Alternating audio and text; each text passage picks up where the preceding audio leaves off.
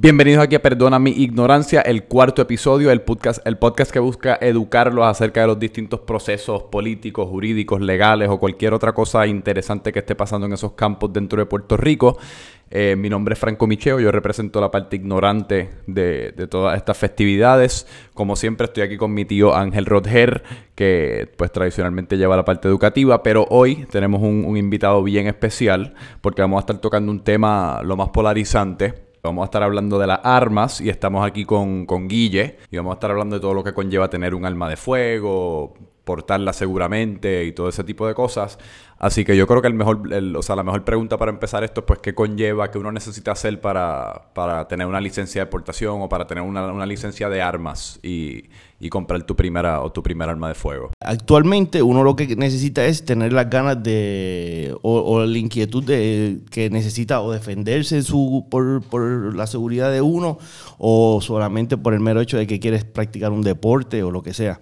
Vas a la armería ellos te van a, te van a instruir en lo que tú necesitas hacer, eh, llenas unos papeles, vas a necesitar unos testigos y unas cosas y bajo la ley en, en 120 días pues ya tienes tu licencia de armas. Si tú quieres practicar un deporte, sacas la licencia de tiro al blanco. La de tiro al blanco pues te permite comprar todas las armas que tú desees y ir al club de tiro todas las veces que tú quieras. Entonces, ya después de ese paso, pues sacarla, si quieres, la aportación, que la aportación ya entonces es que puedes andar por la calle con un arma de fuego cargada.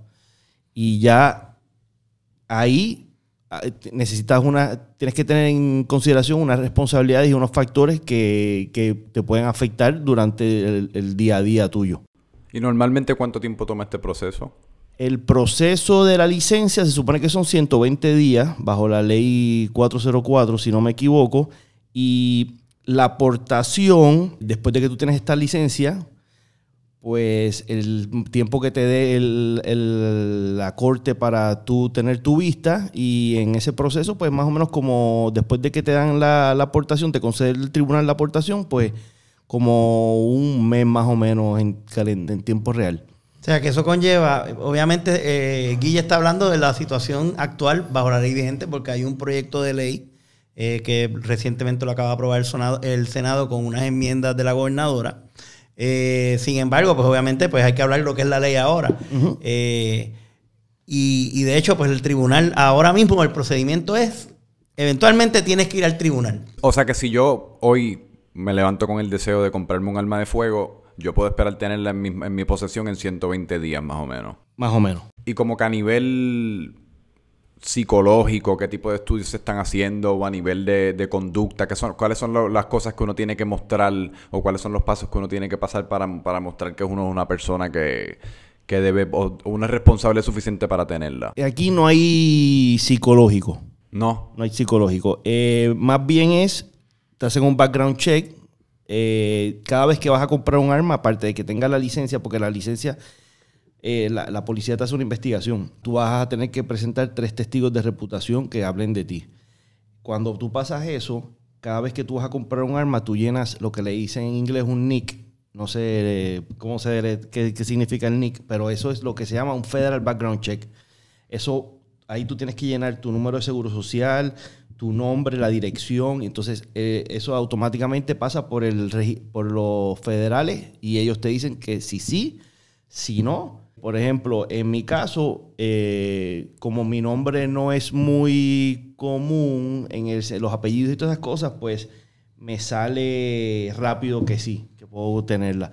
Si uno se llamara Juan Pérez o el nombre más práctico que hay aquí, pues ese a veces te dan un delay para que tú, ellos le dé tiempo a chequearlo, porque entonces ya va a, me imagino que será alguien que coge los papeles y lo, y lo busca. A nivel de uso, o sea, y seguridad, ¿cuál, ¿cuáles tú encuentras que son como la, los usos más comunes a nivel de uso irresponsable de un arma que comete la gente? El primer uso irresponsable, y, y después tocamos las, las, las reglas básicas del uso de un arma, pero es venir y tú enseñársela a tu pana. Ese es el eso, número eso uno. Es, eso es ostentar un arma, creo que se dice así. Simplemente, Guille, es básicamente... Eh, mira, aquí está mi pistola, plap, mírala, plap. Eso es ilegal. Porque tú no puedes ostentar el arma. Eso es ilegal aunque tú tengas un, un, un- Aunque tú tengas una licencia. permiso de Sí, porque tú portación. no tienes un permiso para enseñar el arma ni tú no eres un policía. Y aquí no se puede hacer lo que en inglés se llama open carry, que es tú portar el arma a, a- a- Visiblemente. visiblemente. En Puerto Rico no se En Puerto puede Rico hacer. no se puede En hacer. Estados eso. Unidos en sí. Estados Unidos, en algunos estados sí se puede hacer. En algunos estados mm, no. En Florida, y a, eh, a lo mejor pueden chequear, no sé, eh, pero en Florida te permiten eh, open carry hasta un 10% del arma. Y es por si acaso alguien se estira, se le ve el arma y, y llaman a la policía porque él está ostentando el arma. Algo tan sencillo como tú levantar el brazo y que, y que se muestre el arma por, el- por- por debajo de la camisa puede ser un crimen. Sí, porque tú, tú- tú estás, tú estás haciendo lo que se llama en inglés es concealed carry. Ok. No es, no es para enseñarla. ¿Y qué otros comportamientos como ese tú también has notado en personas que, que no la manejan muy responsablemente? Cuando tú vas a disparar, y esto ya tú tienes licencia y todo, y cuando tú vas a disparar hay cuatro, y ahí voy a, voy a tocar la- las cuatro reglas. Y a, a veces se me olvida una, pero la primera regla es tratar las armas como si estuvieran cargadas. La segunda arma es nunca meter el dedo en el gatillo hasta que vayas a disparar. La tercera es estar pendiente de lo que le vas a disparar y lo que está detrás.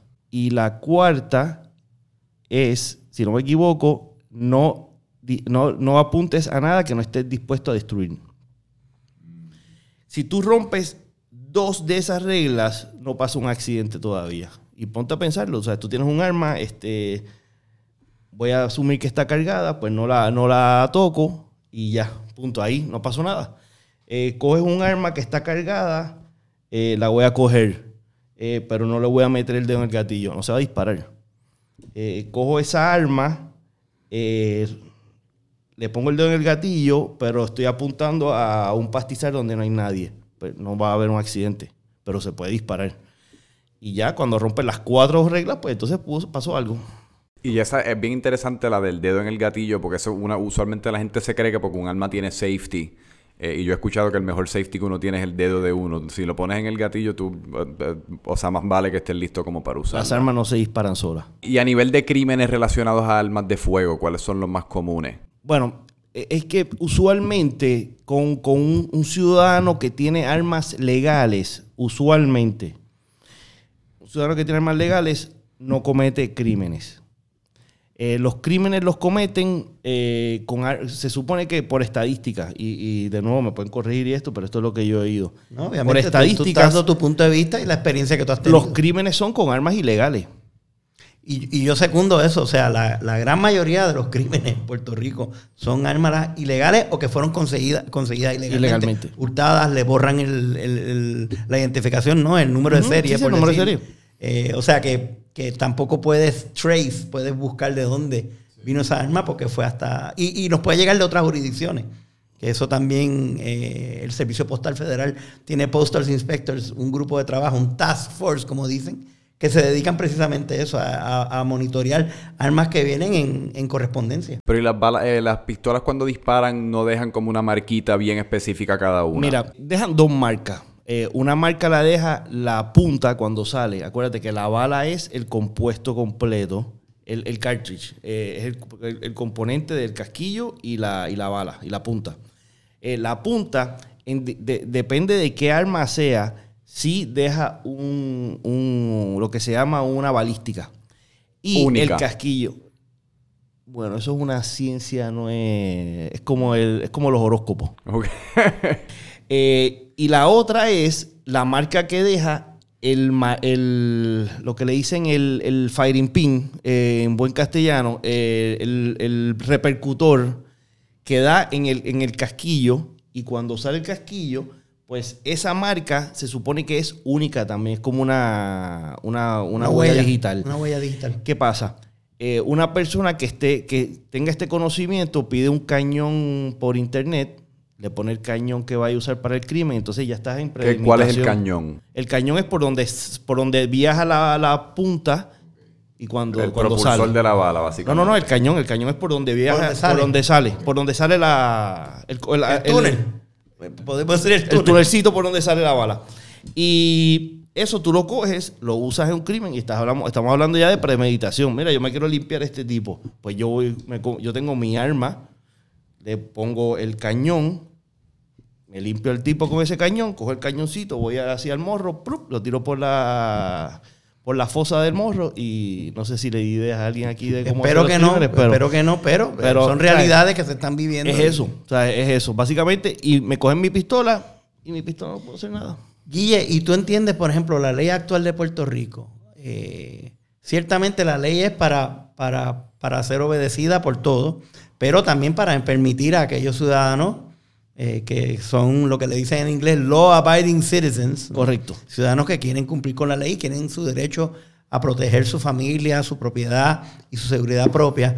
La ley de Puerto Rico, eh, ¿cómo tú la consideras? ¿Tú la consideras que es bastante conservativa y, y Es bien, es bien restrictiva? restrictiva. eh, es la única en los Estados Unidos como, eh, y sus territorios, no sé, no sé si Guam o, o los otros territorios, pero donde tienes un registro de armas. Tú, aunque tengas ya la licencia, que ya pasaste por el sedazo de un background check, y cada vez que compras el arma tienes un background check, hay un registro. O sea, yo, si yo le vendo a Ángel el, el arma mía, pues tengo que, hay que firmar un, un papel, un documento para que se pase y la policía tenga conocimiento de esto. Y cuando se compra en Almería también, entonces la Almería Sí, se no, encarga de ese definitivamente. registro. Tú, tú llenas, tú haces el traspaso del arma, que es de la armería al tirador, pues, a través de la, de la licencia estatal, y también eh, el, el background check federal, que es el que te permite, que, que te dice que se vendió el arma. Uno tiene cierto límite de armas que uno puede tener, o sea, no puedes tener más de 5, más de 10, más de 15. Hay cuatro, eh, hay una licencia de armas y tres categorías. Está la, licen- la licencia de armas te permite hasta dos armas de fuego y nada más puedes comprar eh, 50 balas para cada arma anualmente. Como no puedes ir a disparar, pues esas balas no las usas. Eh, es para cambiarlas. Las entregas las 50 que tenías y, y recoges las 50 nuevas. Y a los 5 años o 6 años, no me acuerdo cuánto es que eh, caduca la licencia, eh, tienes que coger el curso de uso y manejo de nuevo, entonces disparas ahí. O sea, es que básicamente una licencia de arma es una licencia para defender tu casa, es lo que anteriormente se llamaba posesión. Ok. Esa es la licencia de armas actual. La categoría de tiro al blanco te abre a poder tener todo lo que tú quieras, legalmente, En la casa. en la casa. Porque tú puedes, tú, obviamente, como es tiro al blanco, pues tú vas a usar esas armas para tiro al blanco. Y vas a ir a un, arme- a un club de tiro y vas a disparar todo lo que tú quieras ahí. Eh, y no tienes límites de balas. ¿Y, esa- ¿Y esas armas las puedes usar dentro de tu casa o estrictamente en el club de tiro al blanco? Esas armas las puedes usar bajo la, la licencia de armas para defender tu casa. Pero se supone, perdóname para hacerte la siguiente pregunta. Si voy al club de tiro, eh, es desde mi casa mi club de tiro. Y no puedes portarla. Por eso, eh, eh, tienes que eh, explicarnos un poco de Ni eso. puedes ¿no? parar en ningún sitio, ¿verdad? Bueno, tú, tú no, no se supone que pares en ningún sitio. Y tampoco se supone que te vayas a un chinchorreo después con, con las armas en el baúl. Exacto. Eh, porque tú no puedes portar esas armas y, y tener esas armas en el carro. Y conozco a varias personas que le ha pasado que te, abrieron, te rompieron un cristal y te tumbaron todo lo que tenías ahí. Y vas a pasar por un problema bien serio. ¿sabes? Eh, va a haber una investigación de la policía y van a ver por qué. Porque o sea, ellos van a asumir que tú dejaste esas armas ahí para venderlas o lo que sea. Y es así, la triste realidad. Pero tú sales de tu casa al club de tiro, tienen que estar desarmadas, desarmadas, no, descargadas y las balas eh, puestas al lado. No, no, ni, Claro. lo- ni los magazines, ni, lo- ni las armas, nada puede estar cargado. Tú no puedes portar un arma. Esa arma no puede estar lista para ser disparada mientras está transportada. No puede usarse, no puede usarse así. Y además de, porque nos dijiste ya lo de licencia de tiro, pues obviamente ilimitado número de armas, Ajá. ilimitado de balas. Eh, cu- ¿Cuáles son las otras categorías? La otra categoría es la de portación, que portación sí, entonces vas a portar un arma cargada y esa eh, depende actualmente, bajo la ley 404, eh, en, la, en la resolución tuya, pues te puede decir que no puedes usarla mientras trabajas, eh, eh, no puedes ir a barras, no puedes ir a nada de eso. Tú no puedes tener una pistola en una barra cargado y estar consumiendo alcohol. No. ¿Qué otras limitaciones tiene? Eh, depende de, de lo que te pongan en la... eh, es uso común. Eh, usualmente, por ejemplo, si tú ves en una tienda no se permiten armas de fuego, es una política de la compañía. No estás rompiendo la ley. Si ellos ven que tú estás portando un arma, pues entonces lo que único que pueden hacer es no pueden llamar a la policía porque no es una ley. Ellos te, pues, te sacan del establecimiento y ya. Pero no, no estás rompiendo una ley, es una política de ellos. Y en Eh, ese caso yo asumo que hay restricciones en cuanto a, o sea, con la licencia de portación en cuanto a las armas que uno puede tener por ahí. puedes no creo puedes portar todo una- lo que sea un handgun. En, en- en inglés es handgun, en, eh, pistola, revólver. Eh, tú vas a ver que por ahí a veces hay unos riflecitos que por ahí la gente porta. Y es porque técnicamente, bajo lo que es el, eh, la ley federal de alcohol, tabaco y firearms, eh, eso está considerado como un arma de un, una- un handgun.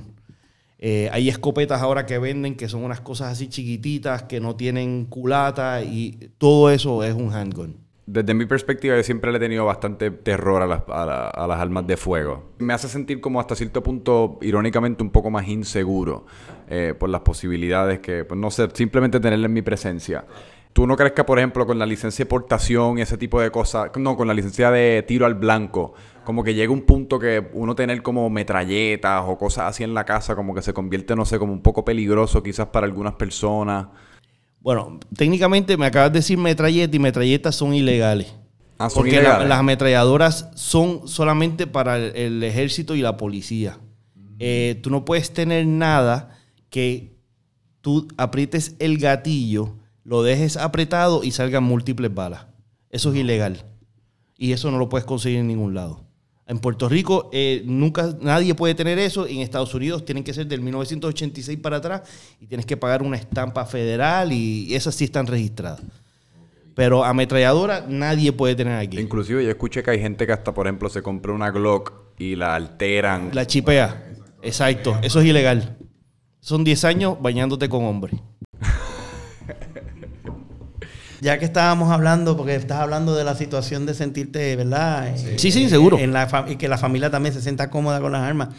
¿Qué, qué- ¿Cómo tú describirías, sabes, cuál es el uso responsable Mira. típico para una persona eh, con una licencia para, para armas? Mira, uno siempre debería estar armado. Si, tiene, si el Estado te dio el, el- el privilegio, porque eso es como ellos te lo dicen, si ellos te dieron el privilegio de tú estar armado, uno tiene que estar armado, uno tiene, tiene que ser responsable.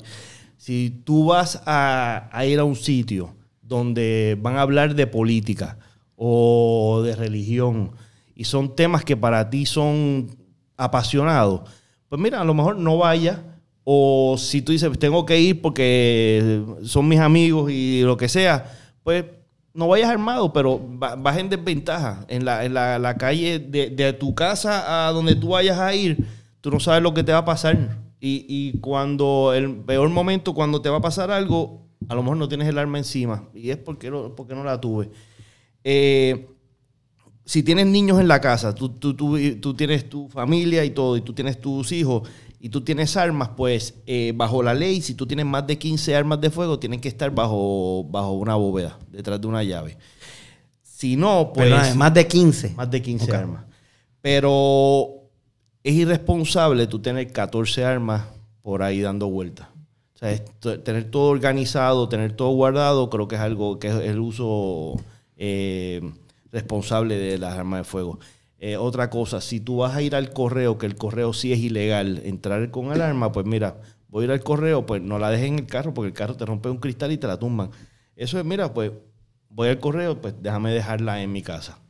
Y no, o sea, uno no se puede dar los palos y estar portando el arma. Eh, hay mucha gente que sí, que lo hace, pero eh, eso es un acelerante a, a que pueda pasar una desgracia. Es lo que tú dijiste, eh, lle- lleva a un accidente, a una situación. Y a nivel de portarla, ¿qué tú recomiendas? ¿Como dentro de un bulto? No, en- por- portarla dentro de un bulto, eh, mejor no la lleve. Eh, uno siempre tiene que portar el arma, eh, eh, el arma encima.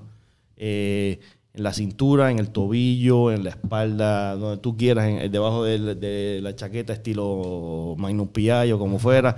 Pero en, un sitio que no esté encima de ti, pues ya estás cargando un arma, no estás portándola. Porque en el momento que tú tienes que usarla, y en YouTube he visto miles de videos donde es la, la oportunidad para tú poder defenderte de alguien que te va a hacer daño, eh, a lo mejor son un segundo, menos de un segundo. Si no reaccionas, ¿sabes?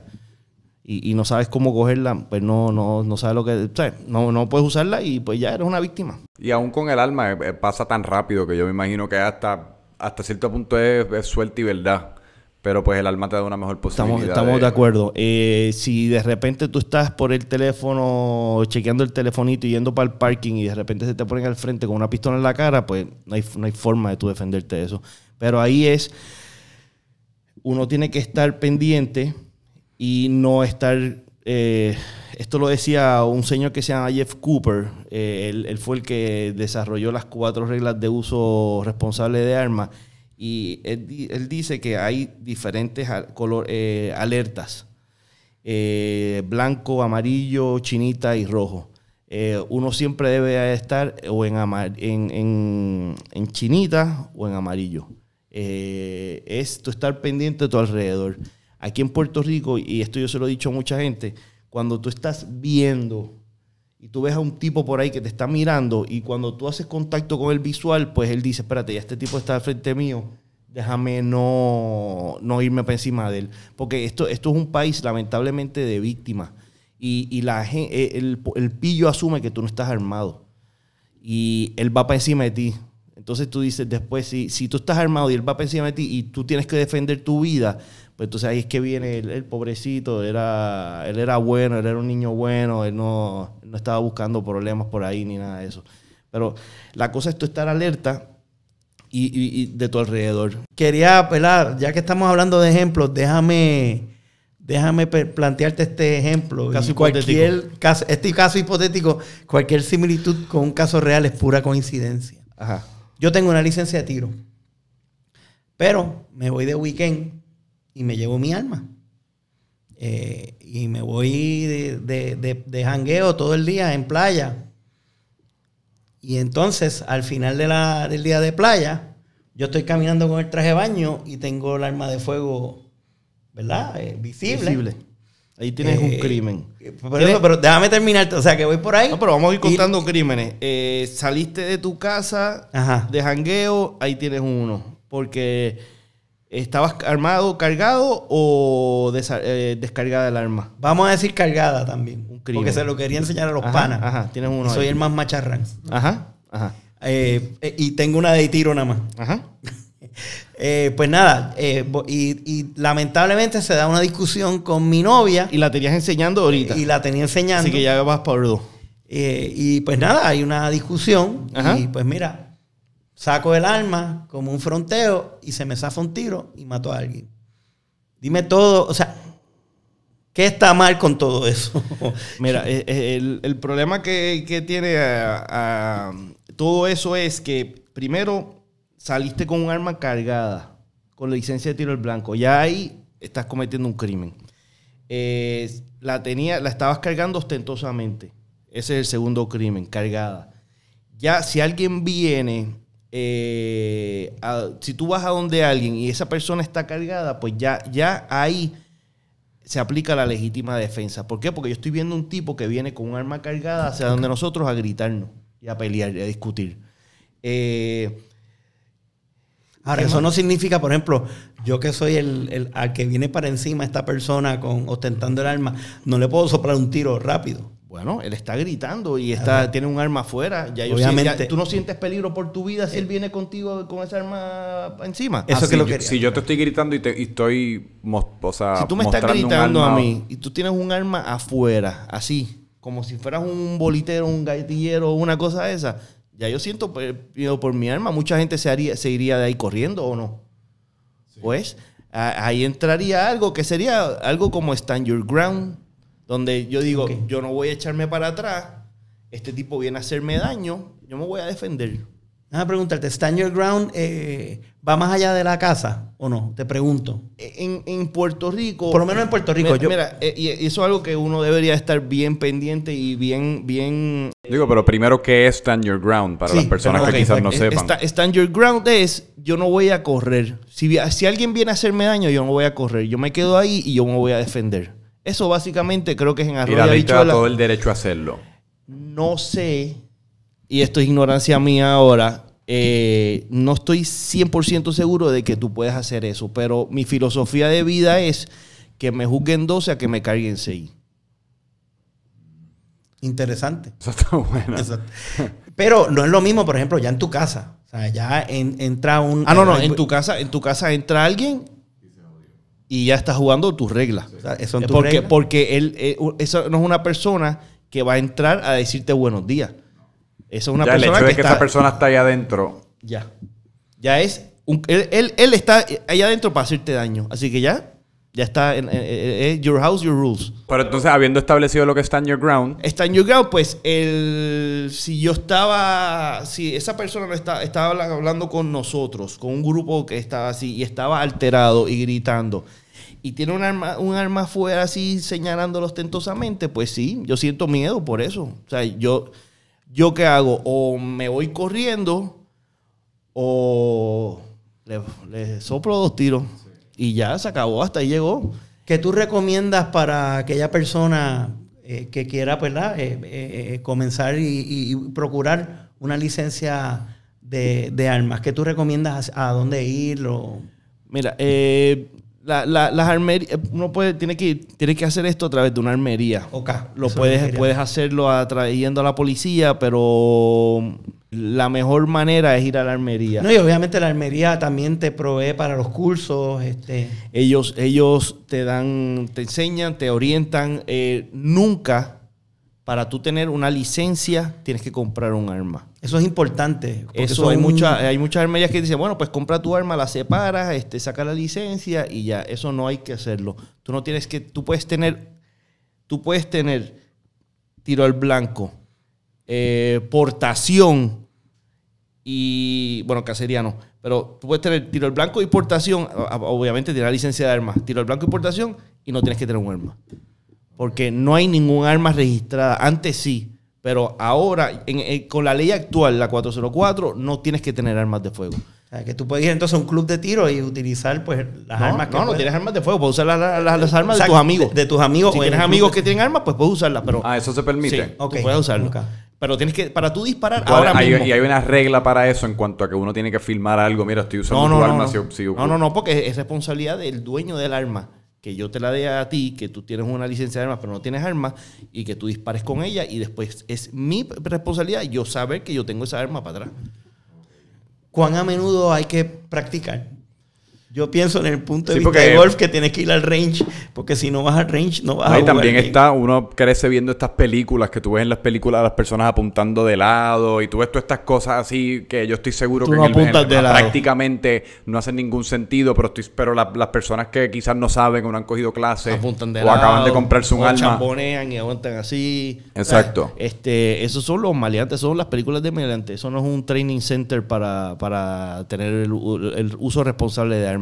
Eh, la- lo, lo mejor es, si tú no has usado un arma en tu vida, pues entrar a una armería, ellos te van a orientar y a través de la armería, pues te van a enseñar. Eh, uno adquiere muchas malas mañas, como en todo, y hay, aquí hay malas mañas que tú no quieres aprender a usar. Es, eh, te pueden costar la vida. Sí, especialmente ya cuando estás jugando en ese campo. Exacto, ya... exacto. El, oye, eh, el mismo, hay un video de YouTube bien famoso que es un agente del DEA, de- del Departamento de, de Drogas de Estados Unidos, hablándole a unos niños y él enseñando su pistola ostentosamente y se pegó un tiro él.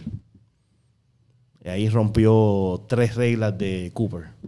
Y, y perdió su propia vida. No, no perdió la vida, que no sé si perdió la vida, pero el, Pero- el video pero es- gracioso porque se metió un tiro y dijo, espérese. ah, ah, El tiro, el tiro se zafó y al frente Eh. de niños. Y al frente. Y, del y si te para un policía que uno hace y uno tiene un arma en el vehículo, ¿cuál es como que el Mira, si, si tú estás portando un arma de fuego legalmente, él no tiene ninguna razón para pararte para, para la arma.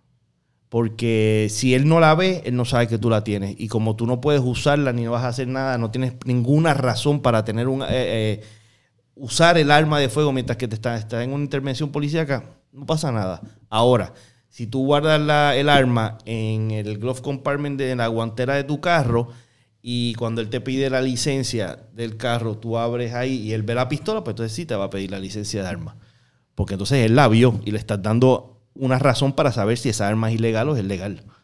Pero eso es todo. O sea, si tú tienes, si tú usas tu, tu arma de fuego y tú la portas en tu tobillo, Él no tiene por qué saber que tú tienes un arma de fuego. Tú no tienes que informarle a él que tú tienes arma de fuego. Hay Ahora, personas que la portan en el tobillo. hay gente que la comporta. Pero eso, suena, eso no suena como muy práctico, a la hora de defenderte, tener No, que... yo, conozco, yo conozco a alguien que la carga en el tobillo y, descar- y, y, y descar- desarma, eh, bala en, el, en, la, en la recámara. A nivel- ¿Cuál es el mejor spot en el cuerpo para uno cargarla, para uno A defenderse las- ligeramente? A las 3 o a las 9 en la cintura. O sea, en, la- en el área, en el área de cintura, no por aquí. Sí. Como usualmente No, uno no, ve. oye, tú la lo, que, lo que pasa es que cuando... Las Magnum PI que tú Cuando tú la tienes aquí a los detectives privados y tú la sacas, mira, mira, mira, mira la pistola. Alumbré a todo el mundo que está aquí. Cuando tú la sacas así, Vas derecho, voy derecho para directo arriba. allá. Si tú la sacas por el frente así a los a los mexicanos, o sea, el futuro de, de tu familia corre peligro. Corre, corre mucho peligro. ¿Sabes? Bueno, pues yo, no, yo como que yo creo que estamos que hemos cubierto casi Nada, todo, ¿verdad? Por el lo momento. que siempre hemos dicho, Franco, edúquense, ilústrense. Sí, sí, Y a las por eso le armerías. pregunté a nuestro amigo si te interesa tener una licencia para, para de armas, eh, pues ve una armería y puedes Sí, orientarte con la policía. ¿Alguna otra recomendación aparte de Almería, policía? ¿Hay algún recurso online que la gente pudiese empezar a instruirse de esa manera? Sí, o- pero mira, eh, si uno, si, si, si de verdad a ti te interesa defender, eh, de aprender a defenderte y a usar eh, y manejar un arma responsablemente, mira, ahí, ahí está lo que se llama la International Pistol eh, Shooting Confederation, que es el IPCC. Ellos te enseñan lo que es tiro práctico. Eh, tiro práctico es, en vez de tú ir a un range y dispararle una tarjeta, es algo dinámico. Tú te mueves. Está también el International Defensive Pistol Association, que es el IDPA, que eh, ellos también te enseñan a usar el arma porque ahí la tienes que tener escondida. O sea, tú disparas como si fuera en la vida real. Tú disparas con una eh, concealed, con un límite de bala, lo que es real. No es con 800 balas encima ni nada de eso. Tienes que usar hasta 33 balas y la pistola tiene que estar escondida. Hay diferentes categorías para todo eso. Eh, también eh, hay tiros defensivos donde uno aprende. Hay, hay cursos que se dan en, en las armerías. Pero online tú puedes absorber tantas cosas. Es como el golf. Tú puedes ver 15.000 videos de golf y pues vas a saber cómo tira Tiger Woods o cómo tira el otro. Pero... Cuando vayas a ejecutarlo, no necesariamente vayas a va a salir. Sí, sí. Sí, sí. Bueno, pues ahí lo tienen. Yo creo que con esto culminamos el cuarto episodio de Perdona mi ignorancia. Como dijo Ángel, si tienen cualquier pregunta o se quedaron con cualquier duda, haznoslas llegar y pues te las contestaremos a su debido momento. Y nada, nos despedimos, ¿verdad? Gracias, Titán. ¿Algunas No, no, últimas no, palabras? un placer. No, un es placer. Placer. Gracias Mano, gracias de verdad que No, no, no, no. estuvo súper gufiado. Gracias. Nos vemos.